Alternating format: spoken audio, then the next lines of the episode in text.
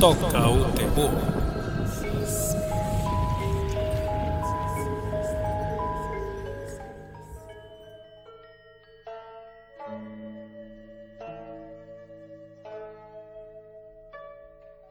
Olá pessoal, estamos começando mais um programa Toca o Terror aqui na Rádio Freicaneca 101.5. Nosso programa em que semanalmente comentamos sobre filmes de terror, como o nome já diz, né? Toca o Terror, vocês já devem adivinhar. Temos um site que fala sobre tudo isso, mas também comentamos sobre livros, quadrinhos, seriados. E no programa de hoje temos um convidado especial que vai aprofundar o tema aqui sobre filmes de horror orientais filmes do Japão, da Coreia e outros países asiáticos que mergulham de cabeça aí no universo do horror. Então, vamos apresentar aqui nossos convidados hoje. Por favor, se apresentem.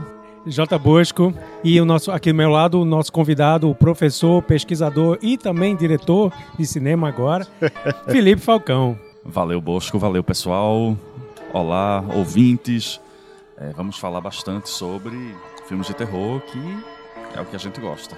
É, exatamente. E, e, nesse programa a gente muda a direção aí. A gente falou tanto de filmes sempre norte-americanos, europeus. Dessa vez a gente vai pro outro lado do mundo para falar de filmes que aterrorizaram muita gente nas últimas duas décadas, né? Assim, é quando se popularizou o, o cinema de horror oriental, ou pelo menos foi distribuído mais filmes desse tipo, né? Concorda, Felipe? Você é especialista, tudo mais. Concordo, concordo. Eu acho que é, a, a, produção, a produção de terror oriental, e aí podemos destacar a japonesa, ela, ela teve um grande boom. Na verdade, ela, ela tornou-se conhecida internacionalmente graças a a refilmagem do chamado, no caso Ringu de 1998, que foi refilmado em 2002 uhum.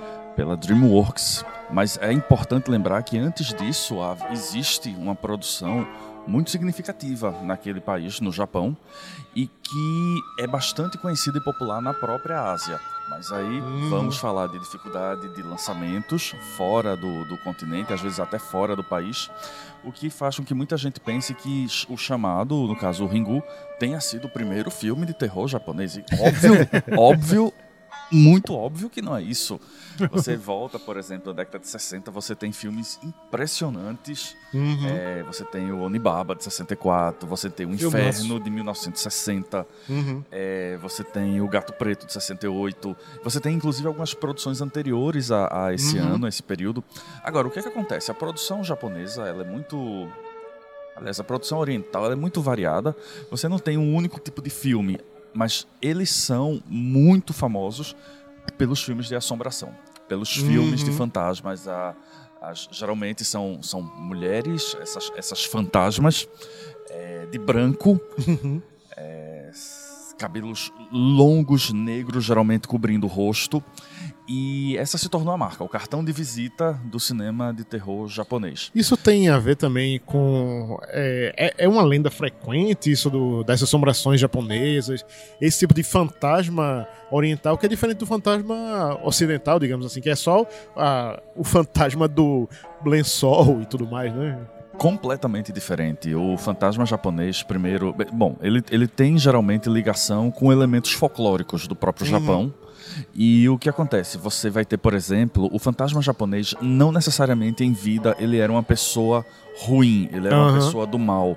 Ele era, ele nasceu é, a reencarnação do demônio. Não. Sim, sim. Geralmente eram mulheres normais, de comportamentos normais, mas que elas foram, de certa forma, mortas por homens em situação de poder um uhum. pai, um marido, um muitas vezes um chefe. Uhum. E aí, por terem sido assassinadas, geralmente os corpos são jogados em qualquer lugar, num poço, no rio, dentro de um cesto que fica naquele quarto esquecido que ninguém nunca vai.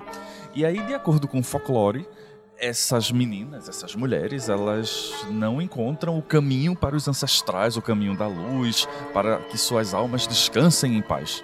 E aí elas se tornam esses espíritos vingativos. É. Elas não são espíritos maléficos, elas são espíritos vingativos. É justamente isso. A vingança é um tema bem recorrente, né, na, nesses filmes de fantasma.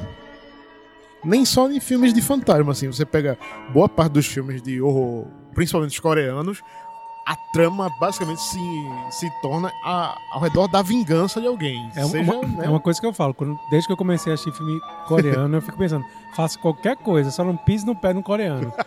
Porque uma maldição vai grudar em Meu você. irmão, os caras são vingativos, não são, São. careta.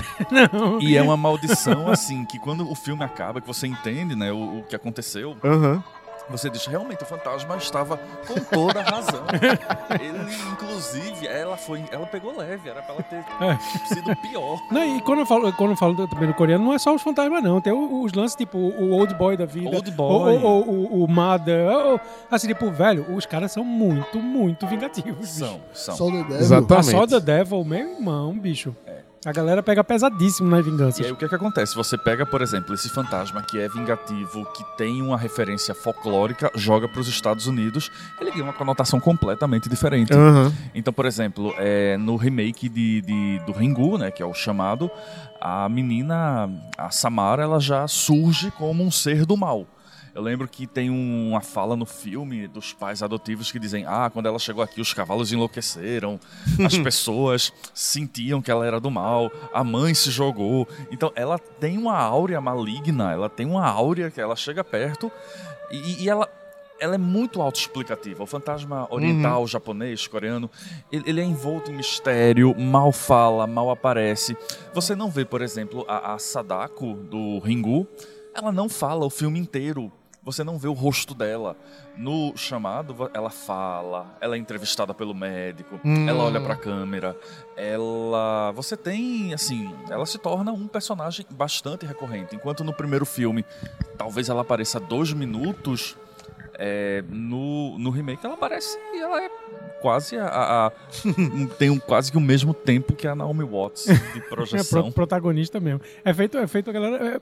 É, é cultura americanas mesmo, né? Tipo, depois. É querer já transformar o fantasma da, da, da menina em um Jason ou um Freddy Krueger, né? Já Exato. quer vender o, o- o- a parada, não é só mais um, um- uma assombração que vai fazer parte de um filme, não. Ela quer, é uma, um, um produto vendável. E esse caso. produto vai ter nome, vai ter voz, Sim, vai, ter, sim, vai, ter, sim. vai ter cara. E é isso. Você, se você pegar, por exemplo, qualquer, qualquer desses cartazes com os principais monstros contemporâneos do cinema, tá lá o Fred, o Jason, o Jigsaw e a Samara. Não tá a Sim, Sadako, porque sim. a Sadako não tem cara. A Verdade. Sadako mal aparece no filme, mas tem a a Samara do, do chamado. Agora, isso é uma coisa que não, não acontece só com os fantasmas. Uma outra leitura muito interessante é com relação à figura da protagonista. Porque a protagonista no, no, no cinema oriental, o japonês, ela é muito. Também geralmente é uma mulher, mas ela é uma mulher muito submissa. Então, por exemplo, no caso do, do chamado, do Ringu, o que é que acontece? A, a, quando essa personagem da Reiko Asakawa, que é a repórter, ela se vê envolta assim, dentro da maldição, a primeira coisa que ela pega é, faz é pegar o telefone e ligar pro ex-marido dela e dizer, ó, tô com uma maldição, me ajuda. e o cara, tipo, ó, tá, eu não gosto de você, mas você é uma mulher e não pode se cuidar sozinha da maldição, vou ter que ir. Quando essa essa figura dessa mulher é muito dependente e vai pro cinema americano, ela também é totalmente transformada. Então, por exemplo, você pega a, a Naomi Watts. A Naomi Watts, ela vai ser completamente é, independente, ela não precisa da ajuda do cara pra nada, ela vai resolver as coisas sozinha, ela é uma repórter, mãe solteira, bem sucedida, e aí você pega ah, o cinema americano, você vai ter desde mulheres fortes, sei lá, de Scarlett O'Hara talvez, aí você vai passar por, sei lá, Princesa Leia, Sarah Connor, Tenente Sim, Ripley, a própria Mulher Maravilha, né, atual. E é isso, assim, será que se eu colocasse essa fantasma, ah, que mal a personagem aparece, fica mais e a personagem frágil, assim. né? Exato. Será que ia ter uma identificação? A gente precisa pensar nisso também, não apenas como uma, uma maldade norte-americana de ah, vamos mudar o filme porque queremos fazê-lo de um jeito diferente, mas talvez pro próprio, para o próprio público se identificar com aquele produto, se identificar com aquele elemento que tá vendo. E aí, será que eles iriam se identificar com essa personagem que precisa muito da, da, da figura masculina ou mais com uma mulher independente que resolve tudo É, sozinha? e sem falar que o principal problema, entre aspas, desses filmes de horror japonês Isso é um idioma. É o idioma mesmo, então o americano não vai querer ler filme com as legendas, ficar assistindo desse jeito, assim, enquanto tá. Eita, ele quer prestar atenção no horror, mas tá vendo a legenda. Então, eita, vai perder Isso. coisa. Então, necessariamente tem que ter um remake em que as pessoas falem o idioma deles para poder entender melhor a história, mesmo que isso eh, signifique essas mudanças aí de personagem, uma coisa mais mastigadinha, né? Exato. Agora, Felipe, tu tem alguma informação se esses remakes deram grana mesmo, tipo, bilheterias absurdas? No, no período ao, assim, áureo, né, quando saiu o remake de O Chamado e do próprio Grito, que veio Sim. logo na sequência, sim, eles tiveram um retorno de bilheteria não apenas muito alto, mas que geraram as sequências e abriu portas para a ideia de, ó, vamos fazer mais. A ideia de ciclo cinematográfico, ela dialoga muito com isso. Você faz um primeiro filme, esse primeiro filme dá certo, vamos reproduzir a fórmula. É É aquela velha ideia de, ah, o cinema precisa ser original. Mas qual, fi- qual filme é original? A gente fala mais de uma, de uma originalidade relativa.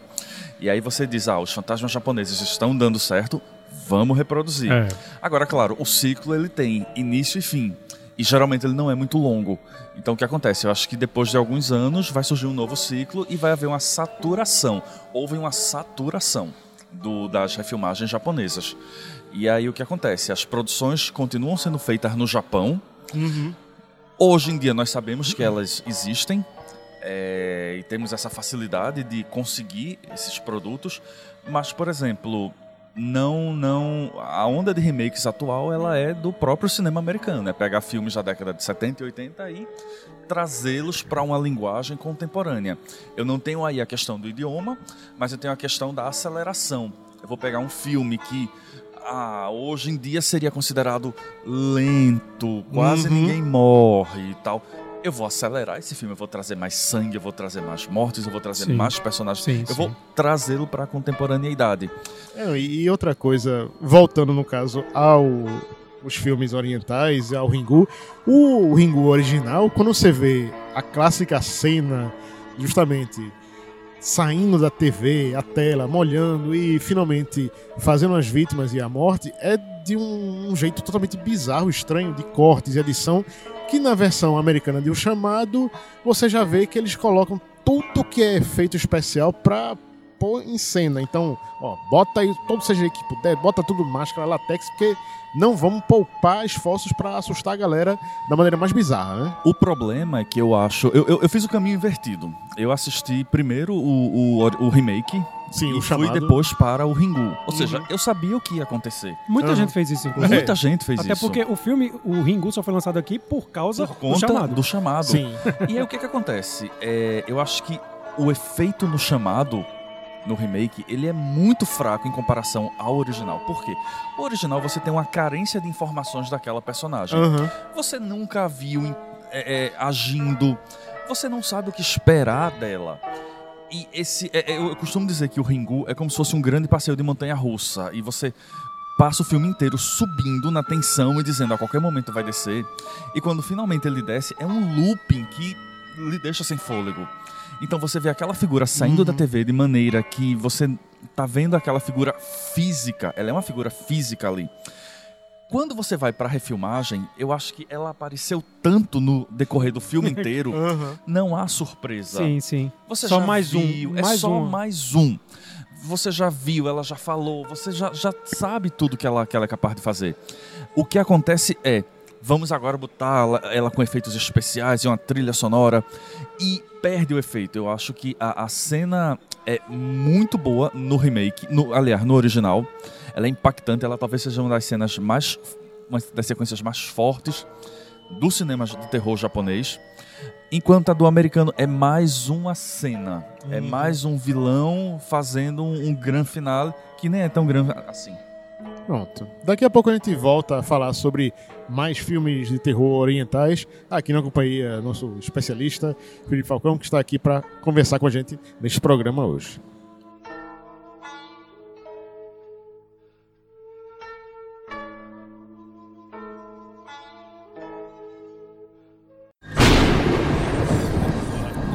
Toca o terror.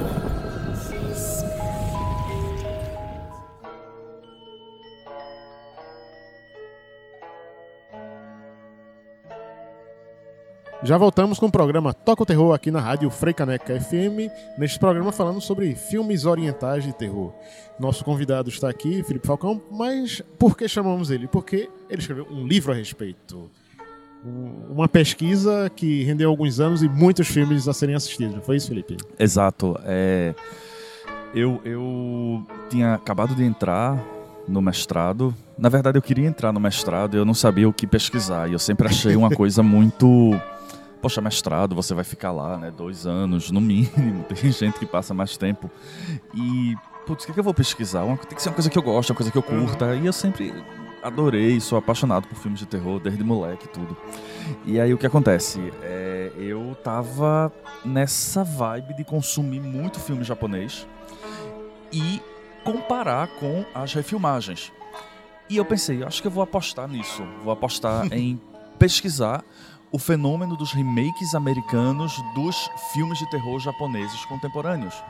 E aí eu fiz uma proposta, lancei e foi aceita e eu passei, fiz o mestrado, meu mestrado é sobre isso. E aí eu passei os dois anos seguintes assistindo filme, revendo o filme e tentando encontrar os elementos de justificativa, os elementos narrativos, estilísticos, para justificar os as questões de mudança entre os filmes. Então foi um, foi um período bem interessante. E aí, quando acabou é, o resultado da, da- do mestrado, da dissertação, acabou que foi lançada como livro pela editora Estronho. E tá circulando aí, tá para vender. E E virou. ainda falou o nome do livro, né? O nome do livro é Fronteiras do Medo, Ui. certo? Justamente porque é, lida com essa ideia da, da- das fronteiras que existe. Parece que quando a gente fala de ah, o cinema de terror ou o cinema contemporâneo, ele é muito é, é, a globalização, todos os filmes são iguais. Óbvio que não, você vai Não. ter muita coisa diferente. E é interessante você pegar dois roteiros, porque os, os remakes eles são muito próximos. Não são remakes completamente diferentes. Eles são remakes que seguem, de certa forma, pelo menos uma linha narrativa parecida. Mas esteticamente eles são produtos completamente diferentes e nessa construção de personagens. Então, por isso, essa ideia de fronteiras. É quase como se você precisasse de um passaporte de, de um filme para o outro. É, e Inclusive, assim, tipo, só comentando aqui rapidamente que, que no bloco anterior a gente falou sobre os ciclos, né? Que teve o ciclo dos remakes de filmes japoneses. Agora, como o Felipe falou muito bem, estamos revisitando alguns filmes dos anos 70, 80. Mas, assim, tipo, existe uma forte aposta de que no futuro, talvez, o, o- a grande onda seja de remake de filmes eh, latino-americanos. E a gente tá na expectativa e tomara que seja mesmo, entendeu? E eu acho que quem vai abrir a porteira já tá, já estão se abrindo as porteiras, né? Mas aí, tipo, quem tá agora recentemente, inclusive, uma notícia fresquinha, é o diretor do filme Aterrorizados, ele já está nos Estados Unidos fazendo o remake de seu filme, ou seja, vai sair novamente Aterrorizados, que tá, foi lançado pela Netflix, inclusive, mas vai logo, novamente sair agora numa versão americanizada. Então, ou seja, isso aí de repente tá abrindo nossa porteira aí para o cinema é, é, sul-americano de terror.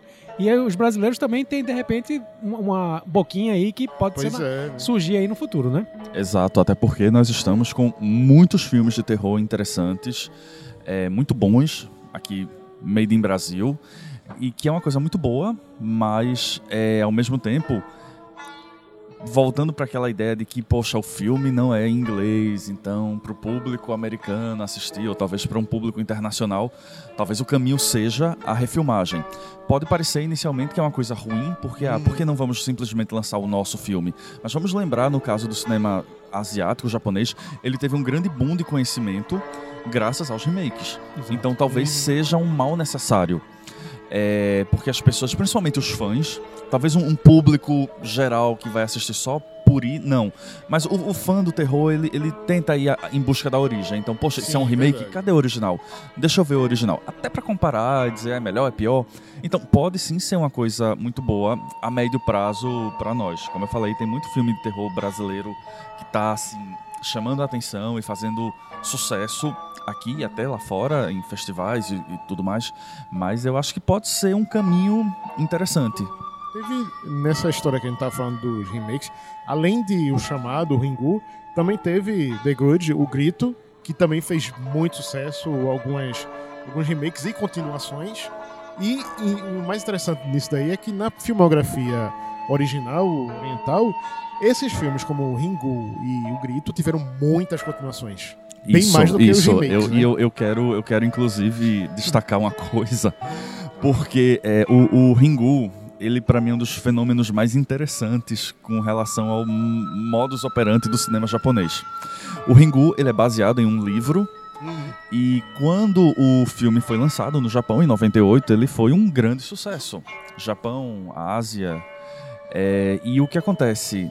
Assim como em Hollywood, assim como no Brasil, assim como no planeta Terra, fez sucesso. Vamos fazer uma sequência. Aham. E essa sequência, é, ela era, ela foi produzida, ela era completamente diferente do primeiro filme. Ela fugia da, da, da, da linha narrativa de tudo que foi visto no primeiro filme. E aí essa sequência foi lançada, ela é conhecida aqui no Brasil como Espiral. E é- foi um fracasso catastrófico, assim, Godzilla chegou e destruiu. Foi uma tragédia no Japão.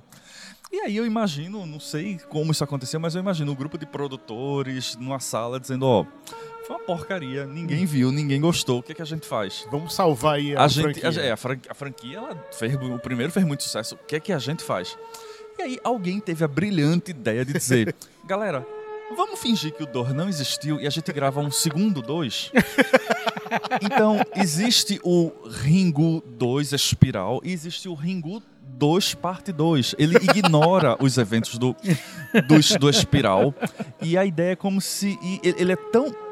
Ele ignora Outro tanto. Ele ignora tanto que o, o, o espiral começa no exato momento que o Ringu acaba. O Ringu 2 também. Ou seja, você tem duas linhas do tempo.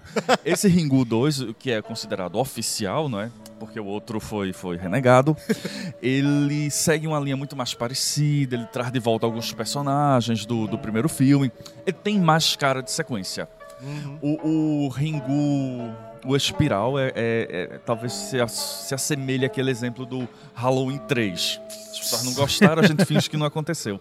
Só que o caso, não apenas a gente finge que não aconteceu, como a gente renega ele.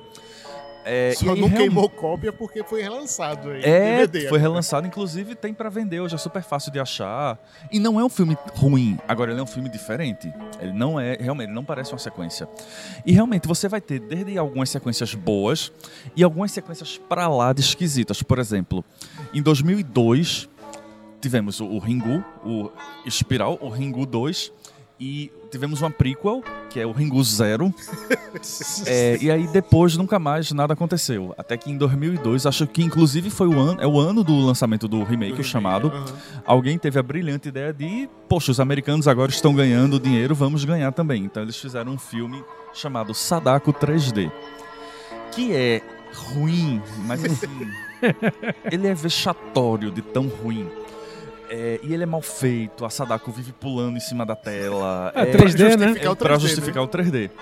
E não, não satisfeitos, ainda fizeram o Sadako 2 3D, que consegue ser pior do que o Sadako 3D. Meu Deus. E aí perceberam que não estava dando certo e aí pararam.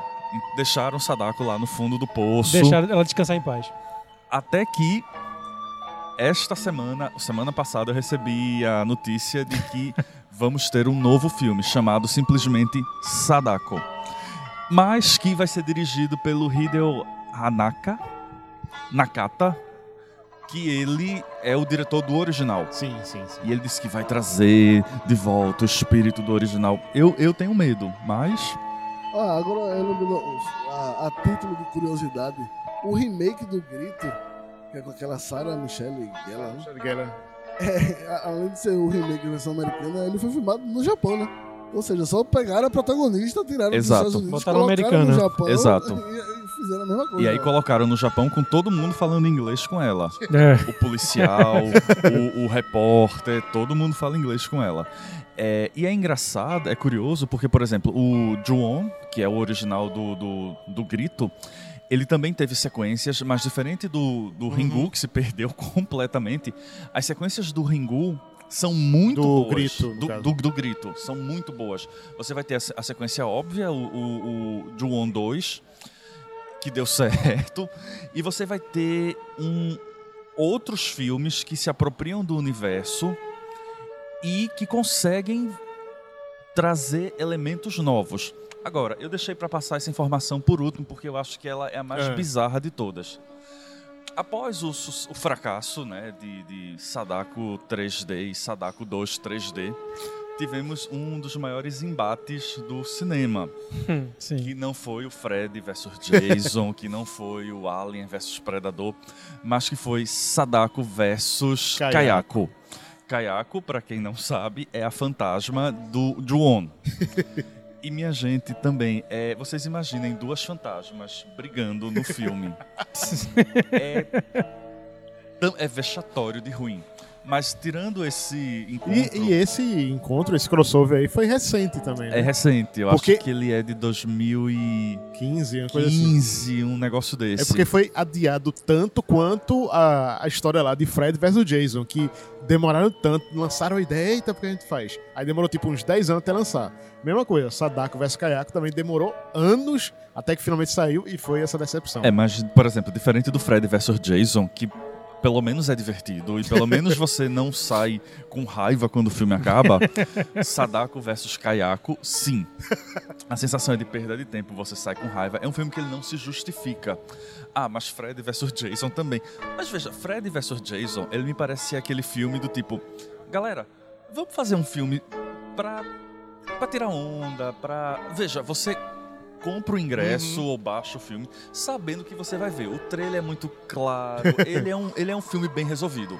Você vai ver aquele filme pra tirar onda. O Sadako versus Kayako não. Até porque o, o, o Ju-on e o Ringu, eles são filmes sérios de terror. Então quando você pega e bota as duas e o trailer também passa isso, você imagina que vai ser, não sei como seria possível, mas Um que filme vai sério. ser um filme sério. E não é, ele é muito ruim. Então, assim, fica a critério de quem quiser assistir, conferir essa, essa porcaria. Mas é, se você quiser, estiver ouvindo esse programa, ficar curioso e quiser ver boas sequências, vá para as do Juon. Juon 2. Tem inclusive uma, uma muito interessante chamada Juon Black and White, que é preto e branco, e que são, na verdade, dois médias de uma 40 minutos, mais ou menos, que funcionam como um filme só. E que é, é bem interessante. São, são, são filmes de terror, eles dão medo, são bem construídos e se apropriam de forma muito, muito inteligente do universo desenvolvido a partir do primeiro filme. Agora, no caso do grito, é sempre o mesmo fantasma ou são espécies de fantasmas? São reverberações do mesmo fantasma. Geralmente é na casa, geralmente tem alguma ligação. O 2 é uma sequência direta, mas as, as- essas sequências elas são reverberações da assombração, da casa, de alguém que teve ligado. A ideia de que a maldição vai se expandindo ou vai crescendo. É, mesmo porque no, no- no- eu só vi um, o, o original. E assim, é, não é aquela coisa, o lugar assombrado, não, né? A pessoa, em to- qualquer lugar que ela vá, o fantasma persegue, né? Exato. Se o entregador de pizza for na casa, ele sai de lá com um encosto, né? Meu Deus. Mas bem, daqui a pouco voltamos com o programa Toca o Terror.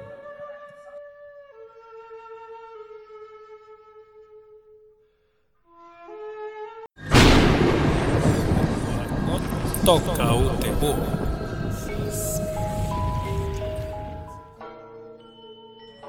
Já voltamos com o programa Toca o Terror aqui na Rádio Freicaneca FM. Hoje falando sobre filmes de horror que vieram do outro lado do mundo, Japão, Coreia, é, uma quantidade absurda de filmes de horror que são filmes de horror valendo, assim, alguns bem bizarros, alguns mais estranhos do que outros, que fogem daquela linha meio certinha dos filmes ocidentais que a gente sabe como começa e como vai terminar, né?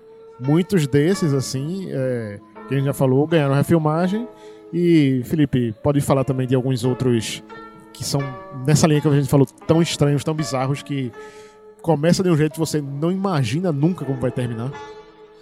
Olha, eu acho que, o, o- como eu falei no comecinho do programa, tem muito. Tem uma, tem uma produção muito variada que vem do Japão, vem da Ásia, é, da Coreia, Filipinas, mas é, alguns filmes eles são meio que icônicos e que são obrigatórios para quem Sim. curte o cinema de terror. Então você consegue ir de um, já falamos do Ringu, do Juon, mas você consegue ir de um dos filmes mais perturbadores que eu já tive o prazer de assistir, que é um filme chamado Audition, É, que é um Henrique, né? filme pesado, de Takashi Miike. Figurinha aí, viu? Pois é, então é aquele filme que você vai assistir, que vai, vai lhe acompanhar por alguns dias e você vai sempre que tiver na roda com os amigos e for falar de filmes que lhe deram medo, lhe deixaram tenso, Audition vai surgir. Não tem, não tem como você é, pular esse filme. É, tem um filme muito bom e que eu acho que ele é, é. Ele, ele, ele, é obrigatório também, que é um filme chamado Haozu.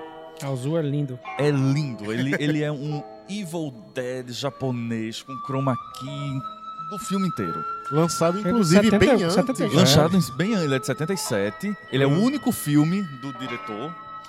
Ele tá voltando, tá ligado? Tá, é, pois é. Depois desse tempo todinho. Depois de 40 anos. 40 anos. E ele é um filme que ele é muito bom, muito divertido. Ele é aquele filme também obrigatório, ele é psicodélico, ele é eu, eu não saberia nem como categori, categorizar esse filme, porque ele é ele é uma experiência. Ele é uma experiência. Ele é aquele filme que eu queria muito ter visto numa tela grande. Eu queria ver esse filme no cinema, porque eu acho que deve Total. ser fenomenal. A gente fez isso quando passou no Cineclube, lá no Mamãe. Foi realmente uma experiência bem interessante aí. Porque o filme, é como a gente falou, é, você tem até momentos de comédia involuntária. Exato. Mas era intencional ter isso também? Porque você não sabe, né? Tem, tem, porque o, o, o japonês em si, ele gosta de, de, colocar. Feito a gente vê em mangá, né? Nesse, hum. o, mangá não, em, em, em anime, hum. né? Tem umas cenas que, que bota aquelas caretas, eles fazem essas caretas no filme, é, né? Mas você... digo as caretas, tipo, as partes, as sequências musicais.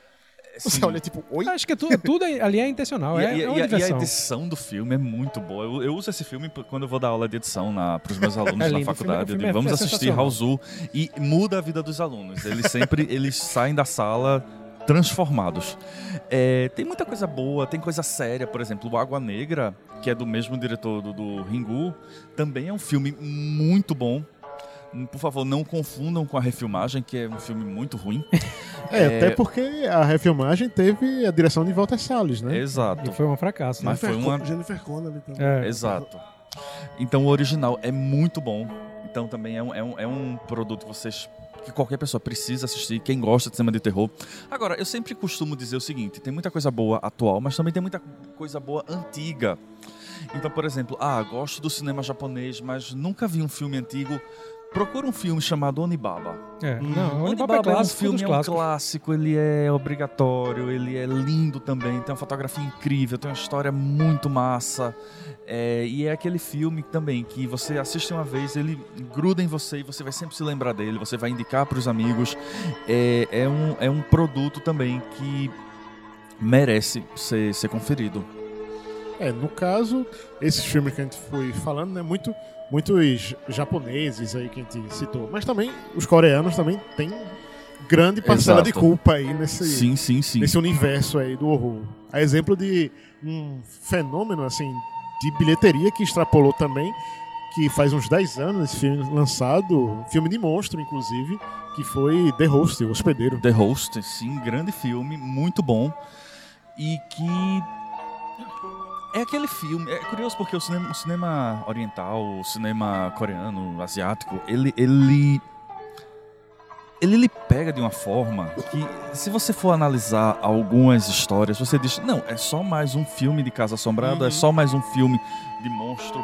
Mas você tem uma, uma, uma criação tão interessante do, dos personagens e da forma como esses uhum. personagens é, é, existem na trama que você se pega é, é, sem conseguir tirar os olhos da tela. E além do, do The Host, um filme que também é obrigatório é o, o Shutter, o Espíritos, hum. que é um filme. Nossa, esse, esse, esse, esse vai deixar você esse sem é dormir. É Indonésia? Ele é. Acho que ele é coreano, não. Da Filipinas. Filipinas, hum. ele é da, da Filipinas. E ele, assim, eu não, não conseguiria encontrar uma palavra para descrevê-lo, porque ele é tenso do início ao fim, da primeira à última cena. E assim como o Ringu, que vai soltando pequenas pistas, mas você não vai acompanhando direito, porque elas são muito sutis. Quando você chega no final, você tem aquela grande revelação que você. Nossa, só falta cair da cadeira. Eu acho que uma coisa muito boa. Pronto, eu vou usar o Shutter como exemplo. Esse Espíritos que também teve uma refilmagem com Joshua Jackson e, por favor, façam um favor a vocês mesmos, fujam dessa refilmagem. É, tem uma cena, não, não, chega a ser um spoiler, não, não é um spoiler, mas que eu acho muito representativa do modo de produção do medo no cinema asiático. Uhum. É uma cena que o cara tá dormindo na cama do lado da namorada e de repente é, começa o lençol dele começa a ser puxado. A câmera ela tá estática, a câmera não, não tem corte, não tem nada. Você só vê o lençol sendo puxado e o cara abre o olho. E é aquela ideia de que os japoneses fazem isso muito bem. Aliás, os asiáticos. É o medo do escuro. É o medo de você. Não é o medo de você encontrar uma Samara digital que sai da TV e se teletransporta. Não. É o medo de você estar tá deitado na sua cama e no meio da noite alguém puxar o seu lençol. Você vai ter medo de ficar com o olho fechado, você vai ter medo de abrir o olho, você vai ter medo de abrir o olho e olhar para onde, tecnicamente, o seu lençol está sendo puxado. Então, é essa coisa muito sutil, muito discreta, mas que quando você traz o, o elemento para você como espectador, você, você, você se caga de medo. É. Porque, assim, é, é, é você se lembra dos seus medos, você se lembra da, de, de que aquilo pode ser real em uma escala para quem de repente acredita em fantasma ou tem medo ou enfim simplesmente tem medo do escuro. A maioria das pessoas tem medo do escuro, não medo de ah, preciso dormir de luz acesa, mas tira a luz você perde a informação do que está ao seu redor. Então, o Shutter para mim é uma obra-prima, é um filme que nossa, ele, ele e teve uma sequência também. Não é tão foi, boa. Foi uma sequência do remake ou de sequência dele mesmo? Teve uma sequência dele mesmo, mas é uma história completamente diferente. Na verdade, é um outro filme. Que deram esse nome. Que deram esse nome. Pra vender, né? Mas que é bom. Não é tão bom quanto. Mas é, é também dá para você assistir. Esse negócio que você falou aí do, do, desse medo que tudo mais, assim, tipo, eu, eu sou um cara que assisto filme de terror desde que eu sou me entendo por gente, pra dizer a verdade, até antes disso. e assim, tipo, é difícil eu ter medo, mas assim, tipo, das poucas vezes que eu me lembro de ter realmente sentido medo assistindo um filme foi com o filme oriental. E eu me lembro que uma dessas situações, eu não lembro qual foi o filme, eu acho que foi aquele D.I., o olho. Sim, D.I. Que eu acho que é, tipo, é uma sequência, uma sequência que é muito sinistra, porque a, a menina tá fugindo do fantasma há um tempão. Fugindo, fugindo, fugindo, fugindo. De, de o bicho tá seguindo ela por, pelo prédio inteiro. Aí ela finalmente entra em casa. Quando ela entra em casa, você fica com aquela sensação de tipo, Ufa. velho, você chegou na sua proteção. Acabou. Aí ela vai, toma um banho, deita. Quando ela deita, o lençol mexe. Alguma coisa que quando vê, ela olha debaixo da cama, o bicho tá lá. Meu irmão, aquela, aquela hora eu gelei, assim, tipo, velho. O, o, o, os filmes da, da franquia DI, se eu não tô enganado, são três filmes. É, eles sempre têm uma sequência no elevador e que eu acho extremamente assustadora. Esse, esse filme, qual é a história mesmo dele? O transplante é... de córnea, né? É, são, na verdade, cada, cada filme é independente. O primeiro hum. é o hum. transplante de córnea. É. O segundo... Ela, a, a, moça faz um transplante de córnea e a partir disso ela começa a ver os mortos. É. Que beleza, né? O segundo é aborto. Eu acho que é sobre o aborto, aborto feto. E aí ela começa a ver também fantasmas. E o, o terceiro é o mais irregular, porque o terceiro é um grupo de amigos que vai viajar e pega um livro, hum. aí lê o livro, maneiras de ver os mortos. O terceiro é mais, mais pastelão. Mas tem uma sequência também no elevador que é muito boa. Assim. Outra, outra dica, pessoal. Filme de terror japonês, teve elevador, vai vir uma sequência muito, muito boa para vocês. Falar em elevador, agora eu vou, vou catucar você como diretor. Você, seu, seu, seu, curta, que eu, que eu assisti, o primeiro, né? Seu primeiro, a estreia, tem uma cena no elevador. Fala sobre teu curta também? Tem, tem. Qual vamos falar do, filme? do Jabá, o Jabá. Vamos lá, vamos lá. Qual é o nome do filme mesmo, do curta? É, esse que o Bosco tá falando é Último Turno. Uhum. E o Último Turno, ele se passa em um elevador, o que foi... Eu descobri uma experiência muito curiosa, porque uma coisa é você gravar, imagino com um orçamento que você pode tirar as paredes do elevador. a outra é você botar o cara da fotografia, o cara do som, o fantasma, o ator, a câmera, tudo dentro de um elevador. Então, assim, e que tinha um espelho, ou seja, todo mundo ficou deitado. Tem umas fotos divertidíssimas de todo é, mundo eu fico deitado. Um o problema aí é o espelho, né? Porque é o espelho do elevador, não tem como tirar. Não tem como tirar. Mas foi uma experiência, assim, pelo menos interessante. É, surgiu de um. De um um desejo. Eu acho que todo mundo que, que gosta de filmes de terror e que pesquisa filmes de terror e que curte tem vontade de, de alguma maneira, se envolver, seja é, é, com produção de livro, de, de, de, filme, de qualquer coisa. E eu acho que surgiu a partir daí. Hum. E aí lancei agora, na verdade, lancei e recolhi de novo o terceiro, que se chama Quimera. E, e ele surgiu de um. Eu tava com um imóvel para alugar e ele tava vazio, sem móveis. Ou seja, e... locação perfeita. Hein? Locação perfeita, porque eu acho espaços que você é acostumado a ver com móveis ou com pessoas, com vida. Quando você tira as pessoas, ou o que representa aquilo, fica estranho. Você pensar num pague para entrar, reze para sair, despertar dos mortos. E eu pensei, poxa, o apartamento vazio, dá para fazer alguma coisa. Então eu chamei um amigo meu, é, Rafael Marinho, que vocês conhecem muito Sim. bem. É, e fiz, ó, eu tô com um imóvel vazio, vamos, vamos pra lá ver o que é que dá pra rolar. Aí gente, nós fomos e, na verdade, o, roteiro surgiu por meio desse cenário. O que é que dá para fazer aqui? É, e aí saiu, surgiu, legal. Eu, eu, eu acabei passando por uma situação complicada porque é, o elenco seria um, um homem e uma criança, mas na véspera o homem desistiu e eu tava já para alugar o apartamento, tinha aparecido alguém para alugar, então eu não podia adiar as filmagens. Aí, né, a gente faz o desespero de, bom, eu vou, eu próprio vou ser o personagem.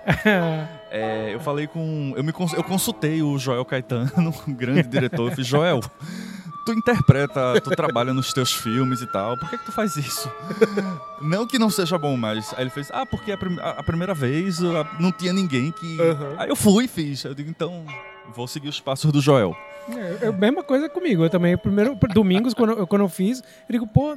Não tem eu não, não tenho, melhor, né? Eu não tenho grana pra fazer, uhum. chamar ninguém. A única grana que eu tinha, disse, não, vou chamar um, ao menos uma atriz, porque eu não conhecia nenhuma atriz. Uhum. Aí eu digo, não, é, como é que chama? Como o filme era todo feito entre amigos, eu digo, não, vou pagar ao menos a atriz Sim. e o personagem você é eu. Pronto, aí como é que chama? E ninguém sabe dirigir melhor eu do que eu. Que você. Pronto, então vamos embora. E, e foi. Pois é, e aí o filme nós gravamos, aluguei o apartamento e ele entrou num longo processo de montagem. Por que um longo processo de montagem? Porque ele precisava de, um, de umas cenas de animação, é, ele precisava de umas imagens de drone, e aí você recorre aos amigos. Então eu tinha um aluno que tinha um drone. Olavo, vem cá. E aí você vai né, se ajustando. E aí coincidiu com o final do doutorado, demorou realmente um pouco, tanto que ele foi gravado em 2000, no, no final de 2017. Ele ficou pronto em 2019. Porque teve esse grande período de pós-produção. E aí, quando ele ficou pronto, eu mostrei para algumas poucas pessoas. E aí, uma pessoa, que é um amigo meu, é, Rodrigo Carreiro, ele disse: Olha, é, eu curti, mas eu queria retrabalhar o som dele. Rodrigo ele é especialista em som, pesquisador de som. E ele disse: oh, eu acho que dá para seguir a mesma ideia que vocês tiveram do som, mas fazer uma coisinha, fazer uma coisa mais interessante.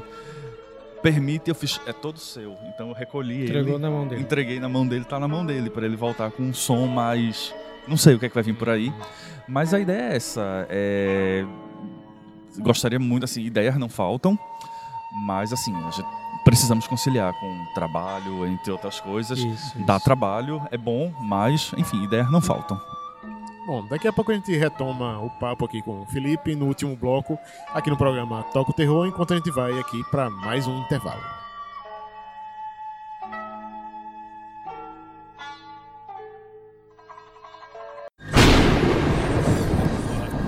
Toca o Terror.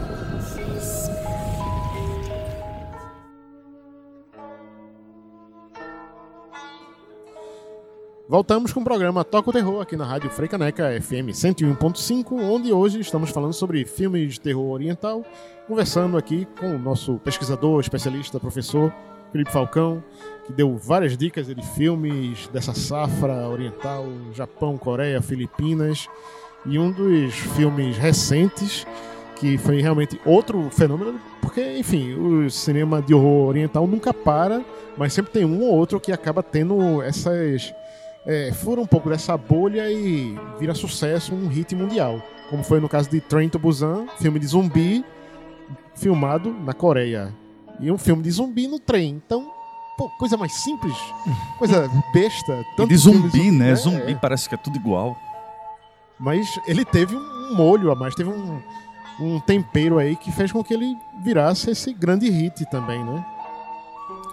É um filme. hum, Eu, eu, eu, eu quando fui assistir, já tinham me indicado. Eu não assisti assim que ele, que ele apareceu. Eu demorei acho que um mês, talvez. Inclusive ele foi até lançado no finalzinho daquele ano nos cinemas com o nome de Invasão Zumbi. Pronto, exato. É, título péssimo, né? né? Mas é, a- a- deixa, deixa eu abrir um parêntese, porque alguns títulos aqui são, são terríveis. Eu acabei de saber que o Suspiria, quando sair, vai ser a Dança da Morte. É? Minha gente. Enfim, sub, não, se, se títulos são ruins, subtítulos subtítulo são piores. ainda. mas Ok, fecha parêntese. É, então, eu fui assistir esse filme e naquela de não vou ver nada demais. Zumbi, Uhum. a coisa mais batida do planeta. Minha gente, o filme é incrível. É, o filme muito é legal. incrível. Visualmente ele é muito, ele é muito bom. Ele é claustrofóbico. Uhum. É- é- eu, eu gosto muito de filmes claustrofóbicos. Você não tem muita ideia de fuga. Eu não tenho como fugir. Sim. E o filme ele é muito acelerado, muito rápido. Os personagens são muito bem desenvolvidos. Tem um drama ali, né, que também dá uma, Sim. dá uma levantada no filme, mas não chega a ser aquela coisa piegas. E, e- e o- todos os personagens são bons. Não é só o personagem principal. Você tem a- a- os coadjuvantes, as irmãs idosas, As crianças. as crianças, o, o time, os estudantes. Uhum. E você se importa com todos. E cada parada é uma surpresa, cada parada é uma surpresa, cada parada é uma surpresa. Pare- Parece o metrô aqui do Recife. Parece. Eu não sei por que nunca fizeram aqui, porque renderia não só um filme, como uma série é, e um remake. Mas esse filme é muito bom, muito bom. É, eu, eu, eu ouvi falar de um possível segundo filme, mas até onde eu sei não É, tá- rolou. Acho que tá só no, no Tá buchicho ainda. pré- né? pré-produção. rolou um- A, a última notícia que se tem a respeito é que o diretor do filme original tá pra fazer aí, tá, começou as filmagens, aquela coisa, né? Tipo, tá em pré-produção. Isso foi uma notícia de agosto do ano passado. Então, já chegamos aqui em março desse ano 2019, até agora nenhuma notícia, mas vai que terminaram, já estão produzindo, né? É, aquele negócio, por exemplo, um, um filme que todo mundo tinha uma expectativa enorme pra sair a continuação e nunca rolou é, foi aquele, aquele do, do monstro lá, o coreano. É, o The Host que a gente falou. hospedeiro, The cara. Host, né? Exato. Nunca rolou. É, Falou-se muito, inclusive. Chegou a. a- se- fizeram até teaser Foi. com as imagens, tudo aquilo, bem, bem pesado. Assim, tipo, pô, esse filme promete. E nada. Até porque o The Host, o Hospedeiro, assim como o Trem to Busan, são dois filmes que o final, assim, fica em aberto, de certa forma, assim, para dar margem a outros filmes, a continuações, sagas dessa forma, né? É, mas ao mesmo tempo, eu acho que fica aquele questionamento de parte desses filmes é interessante pela construção dos personagens. E a jornada dos personagens, para bem ou para mal, elas acabam no final dos filmes. Sim, sim. Então, será que valeria a pena, eu não falo nem comercialmente, mas do ponto de vista narrativo, você, ah, você iria trazer novos personagens, ou talvez alguns que nós já conhecemos, mas meio que para reviver a mesma história, a mesma situação? Exato.